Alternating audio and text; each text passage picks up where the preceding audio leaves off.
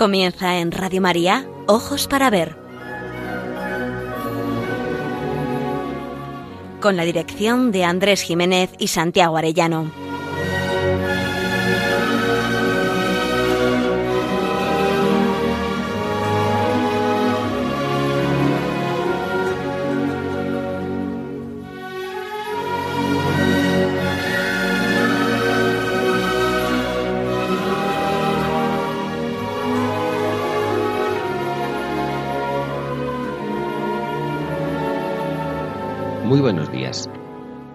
Mediado el mes de septiembre, saludamos a todos nuestros oyentes en esta nueva edición de Ojos para Ver que emitimos una vez más desde Pamplona para Radio María el primer y tercer martes de cada mes.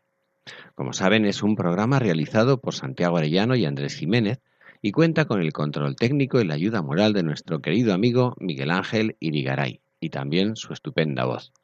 Nos dirigimos a todos ustedes con un deseo principal, aprender a mirar para aprender a vivir.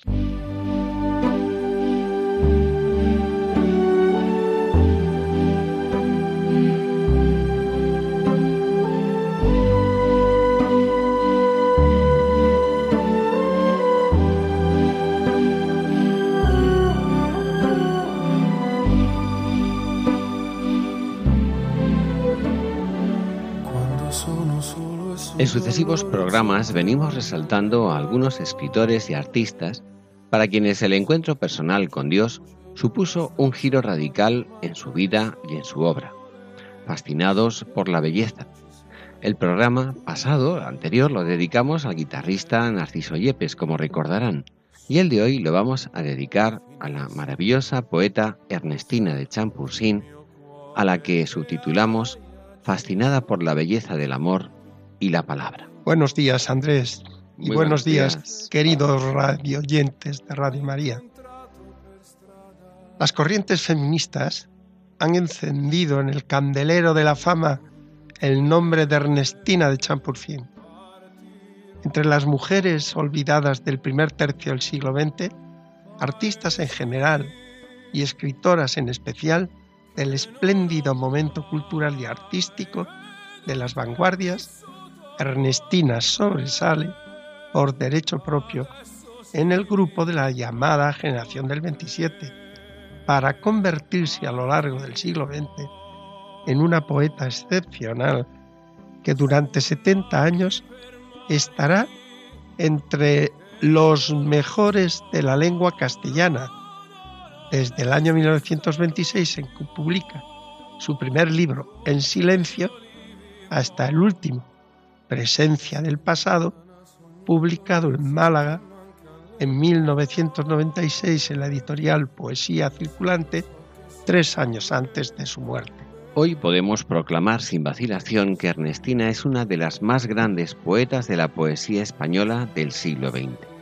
Por edad y por sus obras, nació en Vitoria en 1905, pertenece por derecho propio a la denominada generación del 27, como indicaba Santiago, y por su larga vida, muere en Madrid en 1999, es testigo de toda la poesía del siglo XX y voz nítida de esperanza entre tanta desolación y desencanto ante tantas promesas utópicas fracasadas. A modo de semblanza, su sobrino Jaime Lamo de Espinosa escribe que Ernestina vivió en cierto sentido siempre en el exilio. Fue republicana en una familia monárquica que se opuso a su matrimonio, mirada con recelo por algunos republicanos por su origen aristocrático y adinerado, transterrada de su país por motivos políticos, relegada por sus compromisos cristianos, no aceptable para ciertos sectores laicistas.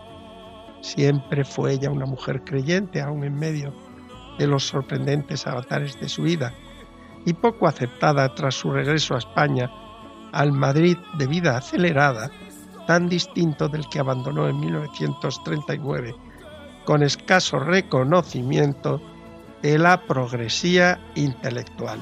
Es bueno emplazar este marco como telón de fondo de su obra literaria, porque realza la riqueza humana, su actitud positiva ante la adversidad, mirando siempre por encima de los intereses partidistas y abierta siempre a la esperanza hasta los últimos días de su larga ancianidad. Publicó también dos novelas. María de Magdala es la mejor, muy digna de leerse y clave para comprender la totalidad de su obra poética. También se acercó al teatro, pero sus dominios, sus joyas, las encontramos en la poesía.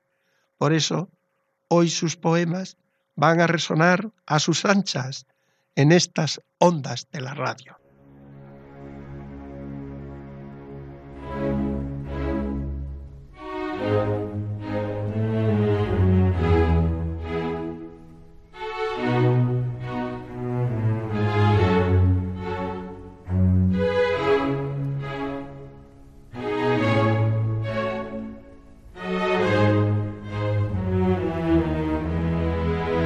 Para ver, el don de la belleza. Andrés Jiménez, Santiago Arellano.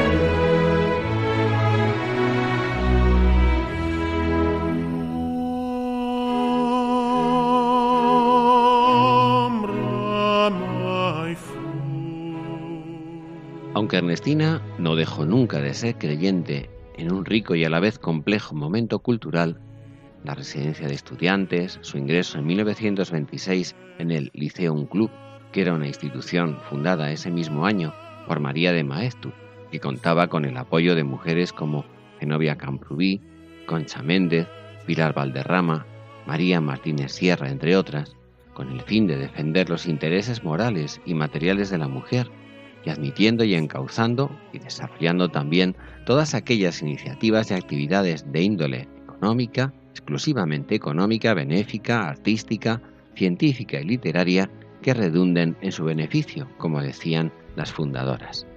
Encuentra en las actividades de esta organización el lugar adecuado para desarrollar sus inquietudes intelectuales y no sin reticencias por parte de su familia empieza a implicarse cada vez viendo que era necesario suscitar una conciencia de unidad entre las mujeres para facilitar su introducción en el mundo de la cultura y para que a su vez éste tuviera en cuenta la aportación femenina. En ese mismo verano, en la granja, conoce a Juan Ramón Jiménez, a quien había enviado unos meses antes un ejemplar de En Silencio, su primer y primerizo libro de poemas, y tiene lugar su encuentro con Juan José Domechina, que será amigo, novio y esposo. Todo ello y las circunstancias personales, sociales y políticas la fueron convirtiendo en lo que se suele denominar una mujer de mundo. La crisis religiosa aparece durante el exilio mexicano, en la década de los años 40. Con mayor precisión, hacia 1948. Es un momento crucial para la vida y la obra de nuestra poeta. Cuenta en La ardilla y la rosa una breve narración en la que desvela su profunda amistad con Juan Ramón y su esposa Zenobia, que en 1949, estando en Washington para trabajar como traductora en un congreso, la lectura de la montaña de los siete círculos del fraile trapense Tomás Merton completó la solución de una crisis íntima que ya traía desde México. La lectura de la montaña de los siete círculos de Merton le impulsó a volver a la Iglesia Católica con total entrega, como si se tratara de una segunda conversión. Encuentra a Dios como un ser personal que nos ama y nos invita al amor y el amor de Dios centra su inspiración poética a lo largo de su vida y de su obra. Si Juan Ramón Jiménez buscaba a Dios en la belleza, en la eternidad de todo lo creado, con dejes de panteísmo, su discípula cantará la belleza y la eternidad, pero en un Dios personal cercano, amigo asequible. Los caminos de Dios son inescrutables. La lectura de una narración biográfica que había llevado a Tomás Merton de una vida descarriada a entrar en la trapa, tocó el corazón de Ernestina y sintió la necesidad de volver a la intimidad con un Dios que desde niña había anhelado. Un libro, evidentemente, nos puede perder, pero a Ernestina un libro le abrió las puertas a su encuentro personal con Dios. Así lo recuerda emocionada en el poema Magnificat de Presencia Oscuras. Gracias te doy, Señor, por ese amanecer de luz en mi frente, por este sol de lluvia que hizo brotar en mí el ansia de tu fuego, por esa nube opaca en la que me ocultas lo que no era tu gloria, la gloria de tu herida, de tus manos abiertas, de tu silencio oscuro. Gracias por el impulso que me llevó al camino donde tú me esperabas y donde derribaste mi frágil edificio en que viví eludiendo mis propias realidades, porque has visto en mis ojos la pequeñez del mundo y la codicia ruin que nos ensucia el pecho, te dignaste venir tú mismo a redimirme en el tierno esplendor de un celaje de otoño, mañana de aquel día, y tu voz en las voces que amándote callaban, en el dulce secreto de las hojas crujientes, en la pena sin gritos del tronco despojado.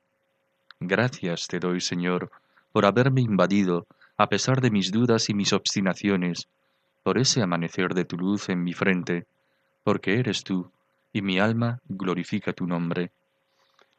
En el poema Por aquel momento nos llega a confesar. Solo por aquel momento y aquella luz en la noche, aquella presencia a oscuras, aquella contigüidad más estrecha que un abrazo, aquella angustia trocada en lumbre de amaneceres, solo por aquella voz, esencia de tus silencios, aquel ademán exacto sin volumen ni contorno, aquel estar junto a mí cuando todo me faltaba, presencia tuya, Señor, ráfaga limpia sin viento que me arrancó de lo mío, solo por ella, tan solo por la verdad de aquel día. Y en presencia del Verbo añade, Me ha herido tu palabra, tu palabra encendida con sus filos ardientes, y ahora soy un silencio profundo y dolorido que tu voz implacable lastima en lo más hondo.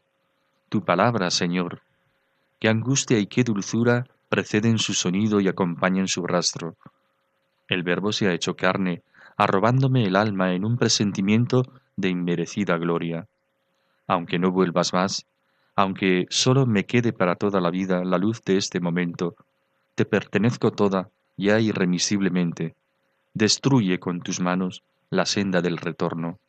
1948 divide su vida con un cambio tan radical que es más preciso hablar de dos épocas.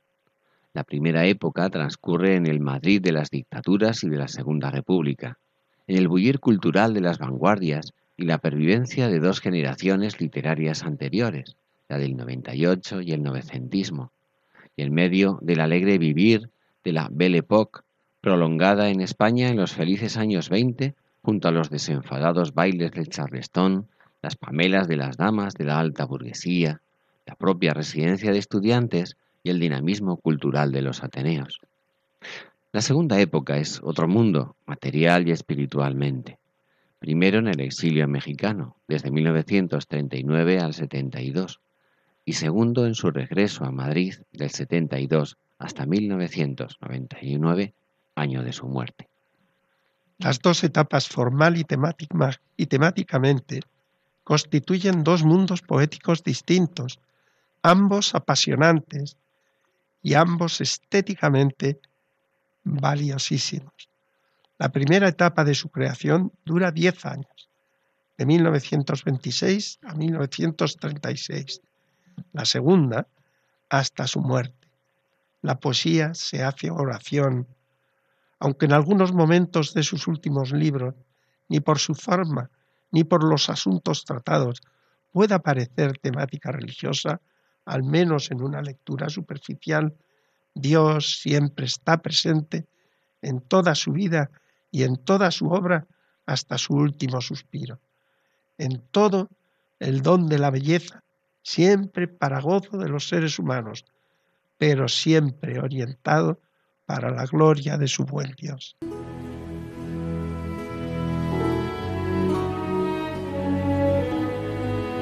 Aprender a mirar. Ojos para ver. Radio María.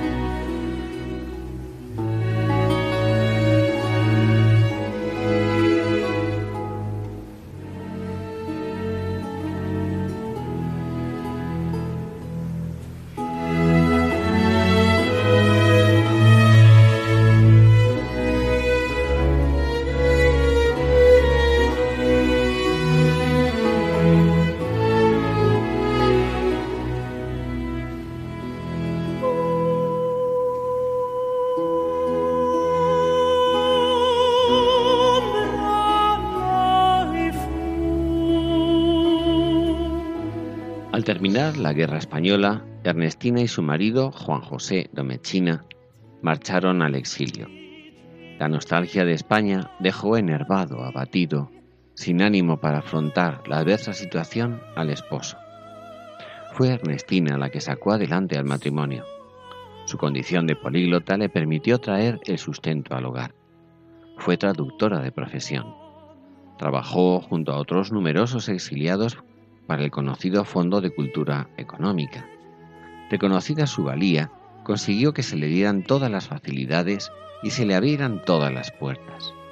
Pero, consecuencia negativa, dejó de escribir poesía. Aunque colaboró en algunas revistas, desde 1936 hasta 1952, no volvió a publicar ningún libro de poemas. Tras su reencuentro con Dios, Dos aspectos claves para su vida queremos resaltar. Primero, su antigua inclinación caritativa, su preocupación por los más desfavorecidos.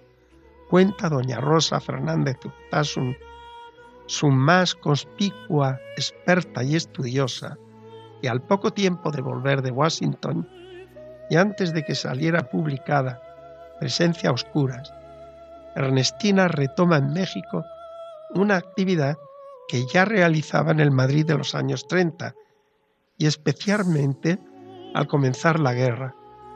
Ir a los barrios más desfavorecidos de la ciudad a dar clases a gente pobre y sin cultura. Si en la capital española le había acompañado muchas veces de novia y en alguna ocasión incluso Juan Ramón Jiménez, en México fue ella quien se unió a la labor que algunas mujeres del Opus Dei estaban haciendo desde la parroquia de la Santa Vera Cruz. Se encontraría así con una espiritualidad que la llevó a redescubrir la presencia de Dios en lo ordinario y a entender que el trabajo, en su caso la poesía, era un camino privilegiado para acercarse a Dios. De hecho, se incorporó a esta institución de la Iglesia Católica en 1952, probablemente donde mejor se vea la influencia de esta espiritualidad en su poesía del exilio, sean los haikais o haikus espirituales que publicó en 1968 en su primera parte. Lo de todos los días, así lo titula, busca activamente la huella de Dios a través de los gestos cotidianos que llenan su jornada. Los haikus son poemillas muy breves de origen japonés. Leamos dos ejemplos. El primero lleva por título Semáforo. Verde y rojo se alternan, y yo hago provisiones de amor y de esperanza.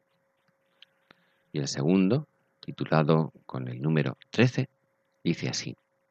Sé que me estás mirando con tu mar y tu cielo mientras trabajo sola entre cuatro paredes. Pero queremos resaltar otro segundo aspecto importantísimo. Nada menos el hecho sorprendente de que como consecuencia de su retorno a Dios, logró del cielo la conversión de su marido Juan José Domechina, que murió de cáncer en 1959. El reencuentro con Dios de Ernestina propició el proceso de regreso de Juan José, su esposo, a la Iglesia Católica. le ayudó a bien morir, a volver a la casa del Padre. Fue en el proceso final de su enfermedad cuando Domechina nos deja una serie de poemas en su estilo inconfundible, duro y escasamente musical, el testimonio de su conversión. Dos sonetos nos sirven de prueba en este rincón de aprender a mirar. El primero lleva por título Dolor humano. Aquí, en mi jaula estoy, con mi jauría famélica. El escaso nutrimiento de mi carne no sirve de sustento a la voracidad en agonía de este tropel devorador que ansía mi cotidiano despedazamiento y que ataraza en busca de alimento mis huesos triturados noche y día. Pero no me lamento, no podría dolerme yo, Señor, de mi tormento junto a tu cruz, que blasfemar sería. Múltiple fue tu compadecimiento por todos tu sufrir, y en mi agonía no cabe más dolor que el que yo siento. Y el segundo soneto se titula Te devuelvo mi voz. Te devuelvo mi voz, tú me la diste, hablé de ti y de mí. Voy a callarme para siempre, es mi noche, fui un adarme de fuego, Fui una lumbre que encendiste, y voy a ser silencio. Me escogiste para hablar y callar, y sin negarme, callo para ser tierra y escucharme la voz que tuve y donde tú viviste. Decir adiós, que es ir a Dios, es triste. Nada de mi existir va a abandonarme, nada abandono yo. Cuando te fuiste nos quedó lo más tuyo. Sé mirarme en el ser ya apagado que me diste, ardiendo, y del que quiero no olvidarme. Ernestina, en el libro Cartas Cerradas, dedicó a su esposo un poema lleno de humanidad y valor simbólico, muestra de su mutuo buen amor, y que tiene la dedicación a JJ, que ahora contempla sin dolor ese paisaje que amó tanto. Se refiere a su Castilla natal. Y te quise traer un ciprés de Castilla que hundiera sus raíces hasta tocar tus huesos, Castilla, que cantaste y amaste con locura cuando faltó a tus pies su barbecho fecundo. Raíces en lo hondo, copa esbelta en el cielo, no ese ciprés de silos que Gerardo cantara, sino un ciprés aún tierno que creciese a tu vera, señalando al que pase la ruta que seguiste.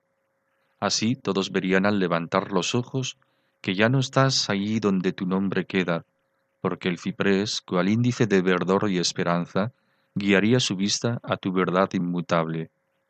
Qué guardia de cipreses en la tarde de oro, y me acordé de ti y de aquellos poemas, y de los que después colmaste de ese amor que te acunó la muerte. Yo te quise traer un ciprés de Castilla. ¿Para qué? me pregunto, si ya la tienes toda. Ernestina regresa a España en 1972 y en Madrid asienta su residencia hasta su muerte el 27 de marzo de 1999. Después de 33 años de exilio en México y a petición de su familia, regresa a España. El Madrid que ella recordaba de sus años juveniles no tiene nada que ver con el Madrid con que se encuentra. Y no crean que por razones políticas. Realmente pasa del exilio físico a un exilio espiritual, un pasado con dolores y gozos en su memoria, un presente en la desazón que le causa una modernidad deshumanizada y siempre un futuro de esperanza trascendente que la eleva en hondura sobre la mediocridad.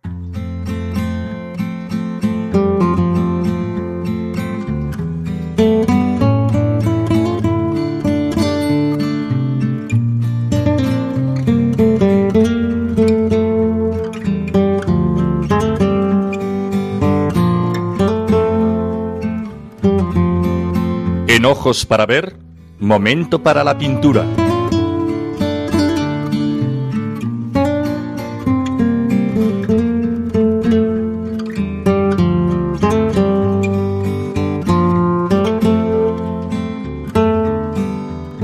Vamos a seleccionar en esta sección El Rincón de la Pintura tres obras de Vincent van Gogh. Dos de las numerosas que pintó durante su estancia en el Hospital Saint-Rémy en 1889 para curarse de aquella enfermedad mental que le llevó a cortarse la oreja. Pero también, en primer lugar y un poco de pasada, otra que dedicó al edificio del hospital mismo y del jardín que lo rodea, obra en la que no resulta difícil percibir su espíritu atormentado en el contraste del rígido edificio frente a la fuerza dramática del arbolado, contorsionando hasta la angustia, lo mismo hierbas y matorrales del suelo que están agitados por el viento huracanado en el que los paseantes se mueven zarandeados entre colores rojizos, copas negruzcas y cielos morados como una semana de pasión. Así de hecho es como estaba el alma del pintor. Curiosamente, en este lugar tan atormentado, se inspiró para producir obras con una sensación de paz y hermosura no esperable en personaje tal. Le escribió en una carta familiar a su hermano, Teo, a veces son precisamente estos lugares los que uno necesita para conseguir calma. Les vamos a ofrecer, en segundo lugar, la siesta, famoso óleo pintado en 1890, un óleo sobre lienzo de 73 por 91 centímetros y que se encuentra expuesto en el Museo d'Orsay de París. Este famoso lienzo está inspirado en la Meridienne de Jean-François Millet, que formaba parte de una serie de cuatro pinturas titulada Las cuatro horas del día y que pintó en 1866. Van Gogh copió estas, copió en cierto modo estas cuatro obras, las recreó en Millet y que más adelante las enviará a su hermano Teo para que se las quede o las regale a sus hermanas, como prefiera. Al estar basadas en otros cuadros, consideraba que no valían para la venta. Curiosidades, ¿verdad? Irónicamente, la copia de Van Gogh de esta pareja de segadores durmiendo la siesta ha acabado por ser más conocida que la pintura original de Millet. La reproducción que tenía Van Gogh de la obra era una silografía en blanco y negro, realizada por Adrien Lavielle. Por eso la imagen está invertida respecto a la obra original. Como no tenía colores de referencia, tuvo que inventárselos, creando ese precioso juego de tonos completamente complementarios, azul naranja y amarillo violeta. Para Van Gogh no era una simple copia, sino una reinterpretación, ya que tal como lo explicaba su hermano en una carta del 13 de enero de 1890, tuve que trasladar a otro lenguaje el de los colores, las impresiones de claro oscuro y blanco y negro. No hay duda de que se trataba de una copia, pero interpretada de manera tan personal que el cuadro se ha convertido en un verdadero original de Van Gogh. En Millet no era extraña la sensación de paz. Recordad su famoso cuadro del rezo del Ángelus. En Van Gogh se convierte en un prodigio, Probablemente se nos desvela el anhelo más profundo de su alma. El segundo cuadro se titula Árboles y maleza. No se trata de un paisaje amplio, visto desde la distancia. El artista se ha metido entre la arboleda. No se fija en el cielo, ni azul, ni morado, ni violeta. Como en un primer plano, solo pinta la arboleda, el asombro que nos transmite el pintor lo causan los rayos de sol filtrados a través de las hojas. Este es el prodigio, la magia de las luces atravesando el muro vegetal de la arboleda. Silencio y paz, naturaleza virginal en calma, pinceladas cortas de tonalidades verdes y amarillas, una verdadera delicia para los sentidos, un remedio para nuestras almas tantas veces embarulladas. Ernestina de Champursin dedicó precisamente un hermoso poema a la pintura de Van Gogh. Su palabra quiere desvelar las sensaciones que el pintor suscita en el espíritu de la poeta. El poema es nuestro comentario a este rincón de la pintura. Rododendros en masa, gavillas de oro viejo surgen del cobre antiguo en provenzal ocaso. Resurrección de ocres y en sorda lejanía la vaga apoteosis de un coágulo de sangre. El fracaso presente y el triunfo remoto caminan sin saberlo hacia nupcias secretas. Ese cuadro lo dice bajo su marco pobre que alberga en pinceladas tanta verdad vivida. Qué sol entre paredes, qué avidez en los ojos que quisieron sorber tanta luz recreada, tanto sueño sin meta lanzado a la intemperie. Ni el girasol ni el iris tienen la sugerencia de esos pétalos mustios que se nos fueron dando. ¿Recordáis todavía a aquel hombre que entraba con una exclamación que endulzaba su boca? Vivir bajo el amparo de un cuadro que nos gusta es esmaltar de oasis el yermo de la vida, y el color se nos queda en un vuelo florido por los quicios del alma. ¿Dónde quedó ese ramo bajo el cual exprimimos el zumo revoltoso de nuestras existencias. ¿Es posible que un óleo se derrame y perdure a través de los tiempos? Hoy nos vuelve esa calle y la voz que pedía aquello que dejé y que recobro ahora. Laberinto encendido de zarabanda eterna, torcedor y delicia que invade la memoria.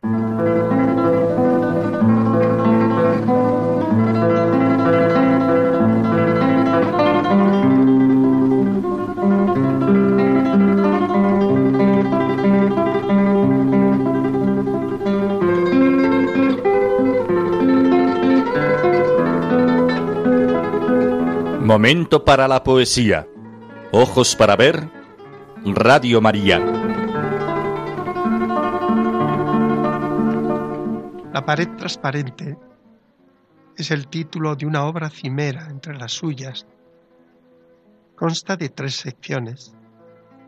La tercera sección lleva el significativo título que da nombre a la obra entera. En ella nos vamos a fijar es el adjetivo transparente, el que nos anuncia a la Ernestina de la esperanza y de la trascendencia.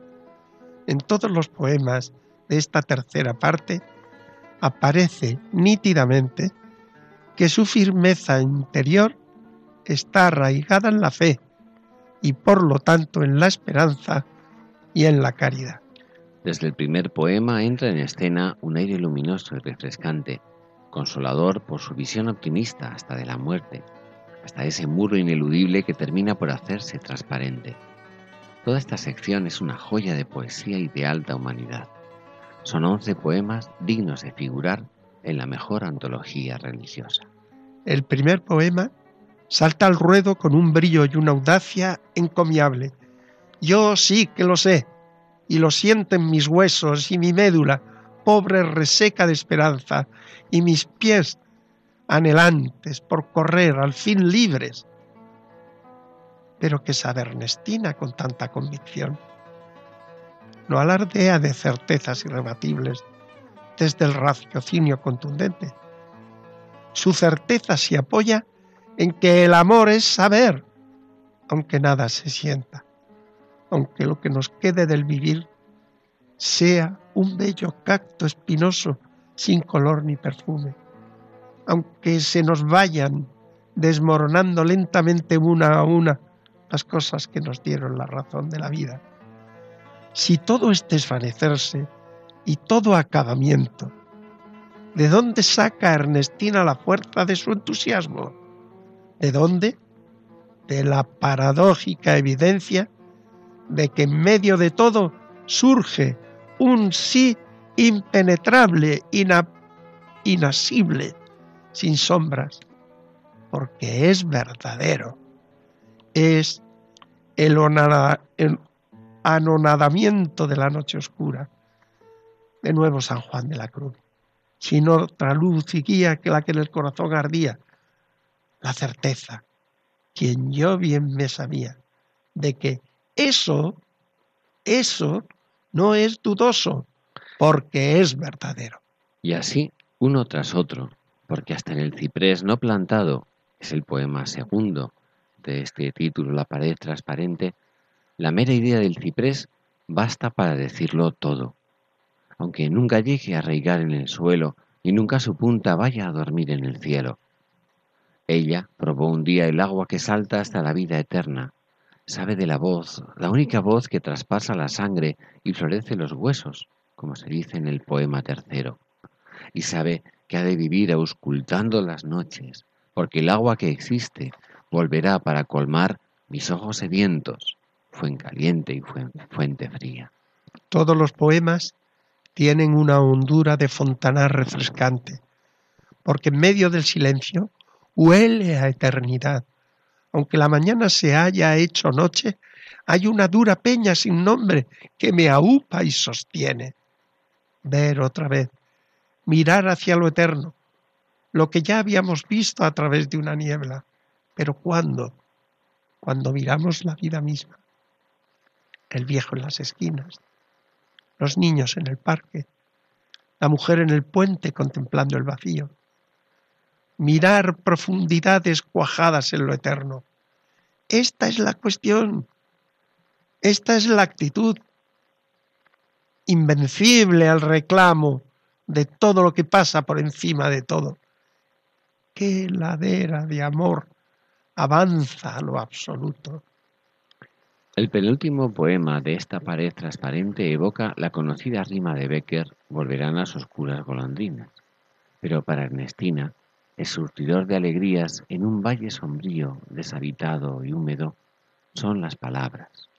No todas, sino aquellas susceptibles de amor, de gracia, de milagro. Las palabras verdaderas son golondrinas en vuelo, que han llegado a nosotros, conmigo, con vosotros, y dicen lo que esconden, un mundo nuevo que ya puebla la tierra. Selecciono el último poema de esta sección, cuyo primer verso afirma que todo es transparencia. Todo es transparencia. No hay nadie que se oponga a la visión oscura.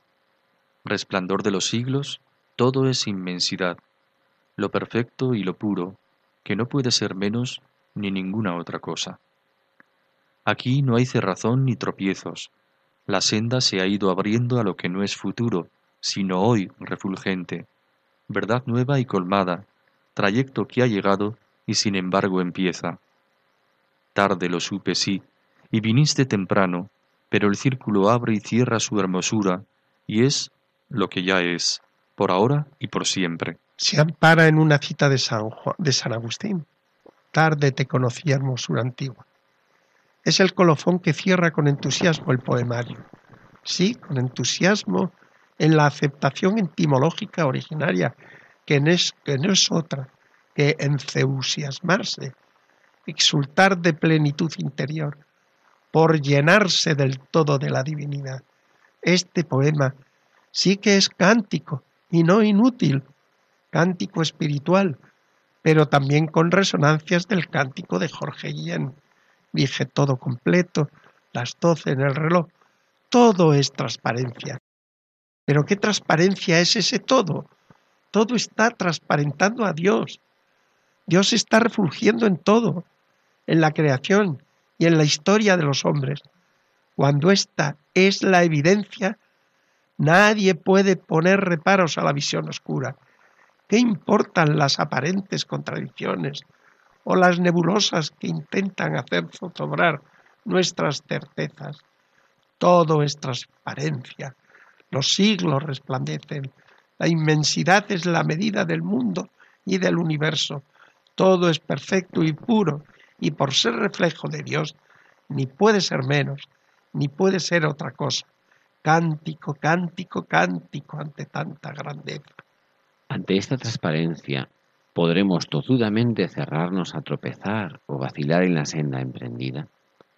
En el camino hacia Dios, la senda estrecha se ha ido abriendo y no hacia el futuro. Ojo, que el que sigue a Dios no se desentiende del mundo, sino aún hoy refulgente, presagio de eternidad, verdad nueva y colmada. Oh paradojas, cada instante es llegada y sin embargo inicio del camino.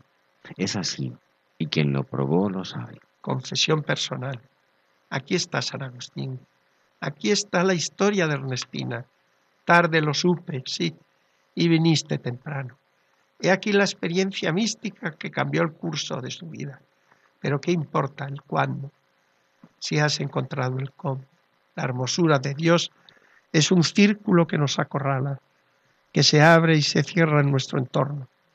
Lo que importa es el encuentro con esta hermosura tan antigua y siempre nueva. Lo que importa es amar, por saber que Él es lo que ya es por ahora y por siempre. Sí, sí, sí. Transparencia total. Es justo y necesario siempre y en todo lugar cantar con cántico exultante su presencia. Gloria a Dios, por siempre jamás.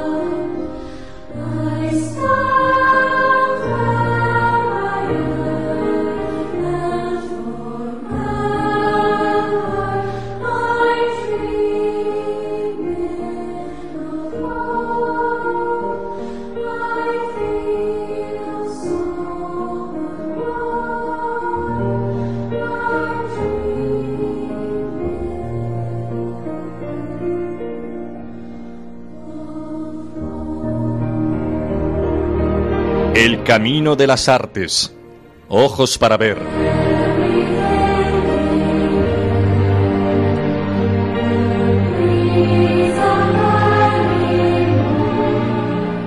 Una de las fuentes de inspiración de Ernestina de Champusín son sin duda los místicos españoles, Teresa y Juan de la Cruz.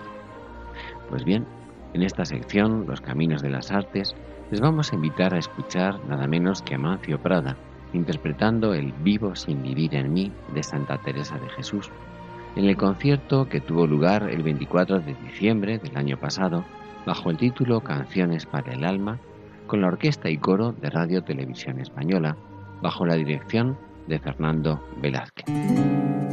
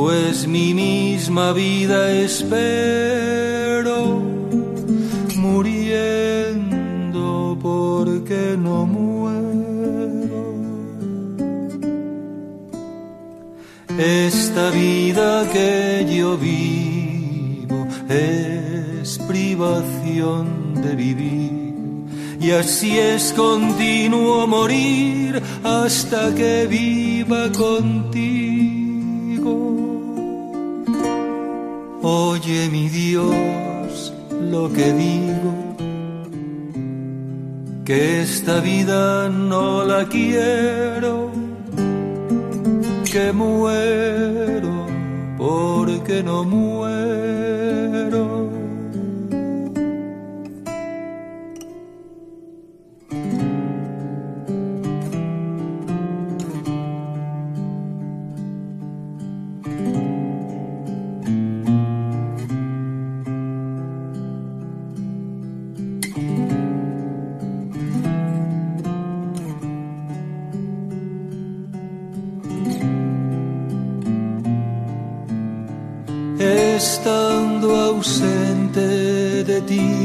¿Qué vida puedo tener? Sino muerte padecer, la mayor que nunca vi.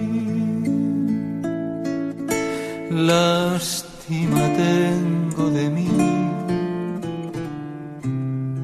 pues de suerte persevero, muriendo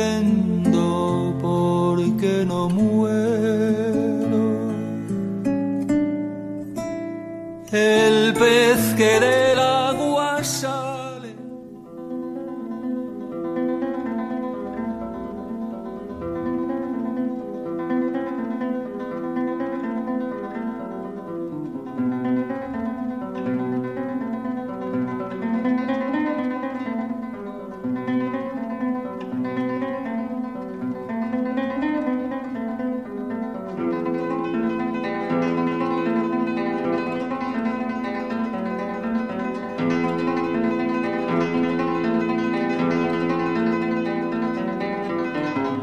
leyendo La Odisea. Ojos para ver, Radio María.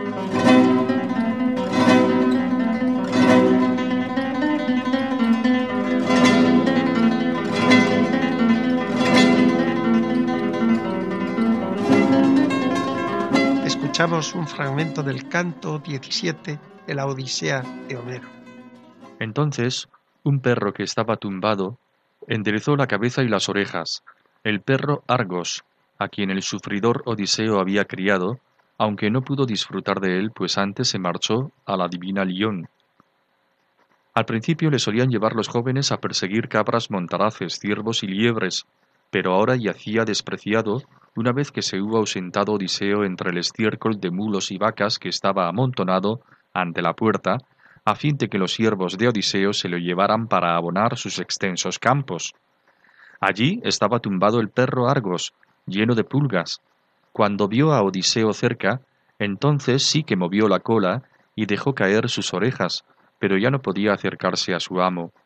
Entonces Odiseo, que le vio desde lejos, se enjugó una lágrima sin que se percatara Eumeo y le preguntó Eumeo, es extraño que este perro esté tumbado entre el estiércol. Su cuerpo es hermoso, aunque ignoro si además de hermoso era rápido en la carrera o por el contrario era como esos perros falderos que crían los señores por lujo. Y contestándole dijiste, porquero Eumeo, este perro era de un hombre que ha muerto lejos de aquí. Si su cuerpo y obras fueron como cuando lo dejó Odiseo al marchar a Troya, pronto lo admirarías al contemplar su rapidez y vigor, que nunca salía huyendo de ninguna bestia en la profundidad del espeso bosque cuando la perseguía, pues también era muy diestro en seguir el rastro. Pero ahora lo tiene vencido la desgracia, pues su amo ha perecido lejos de su patria y las mujeres no se cuidan de él, que los siervos, cuando los amos ya no mandan, no quieren hacer los trabajos que les corresponden, pues Zeus, que ve a lo ancho, quita a un hombre la mitad de su valía cuando le alcanza el día de la esclavitud. Así diciendo, entró en la morada, agradable para vivir, y se fue derecho por el Megarón en busca de los ilustres pretendientes, y Argos le arrebató el destino de la negra muerte, al ver a Odiseo después de veinte años. No podía faltar en este rincón del arte uno de los pasajes más conmovedores de la Odisea, tan emotivo como aleccionador. Ulises ha conseguido regresar a Ítaca, su patria. Atenea, la diosa protectora, ha ocultado el vigoroso porte del héroe dándole la apariencia de un anciano y un andrajoso mendigo. No es fácil adivinar que tras esta apariencia se oculta quien regresa para vengar a los ambiciosos pretendientes, recuperar a la hermosa fiel y fiel Penélope, su esposa, y volver a recuperar la vida familiar truncada en torno a su hijo Telémaco, a su anciano padre Laertes y a sus criados fieles el porquero Eumeo o la nodriza Euriclea. Nadie podía imaginar que bajo la apariencia de un andrajoso mendigo regresaba, que era tenido, no sólo como desaparecido, sino como muerto. Pero allí estaba su perro Argos. La situación del perro no puede ser más penosa. Su lecho, el fiemo, sus compañeros inseparables, las pulgas. Como en la vieja sentencia horaciana se confirma la moraleja, mientras seas poderoso, contarás con muchos amigos, pero cuando te encuentres en medio de la pobreza de un pauper, te abandonarán todos, solus eris, incluidos los responsables, cuando los amos ya no mandan. La fábula intensifica el contenido. No importa que en sus años de esplendor haya sido un fuera de serie, cazador, valiente, rápido, infatigable, husmeador. Nadie recuerda su pasado. Nadie tiene en cuenta los servicios prestados. Como en tantos seres humanos olvidados, parecía que sólo la muerte era la esperanza y una salida más honrosa que seguir entre los hombres. Ulises, al contemplarlo, se ha emocionado. Argos, a los ojos del que ha regresado, evidencia la penosa situación en que se encuentran los suyos y ha podido observar algo impagable para cualquier ausente. De manera insólita, ha movido orejas y rabo a pesar de los veinte años transcurridos, porque ha reconocido a su amo.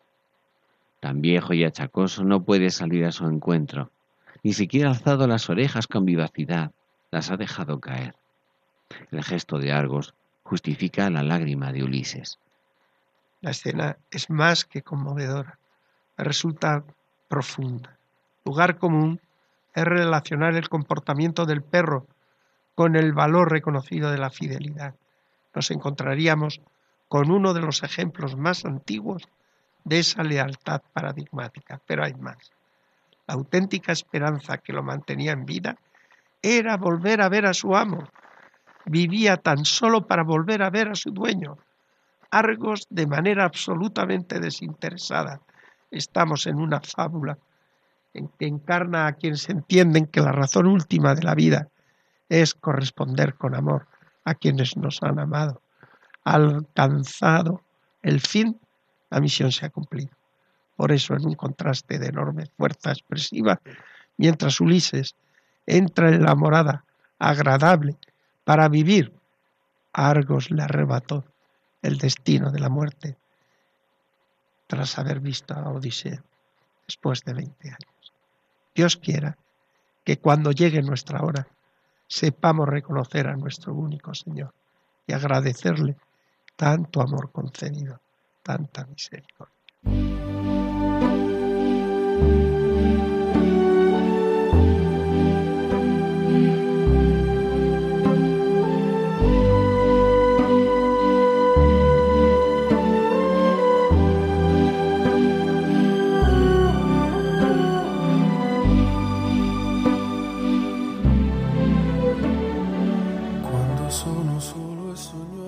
Despedimos ya de nuestros oyentes.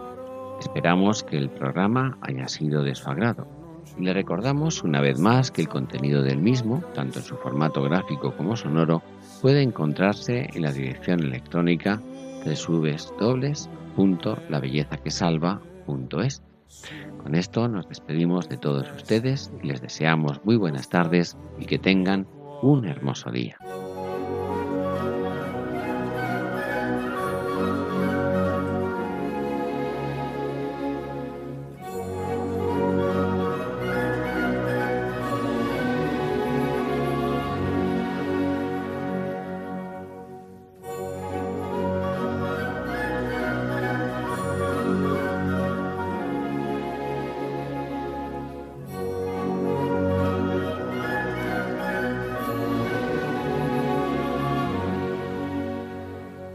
Finaliza en Radio María Ojos para Ver. Un programa dirigido por Andrés Jiménez y Santiago Arellano.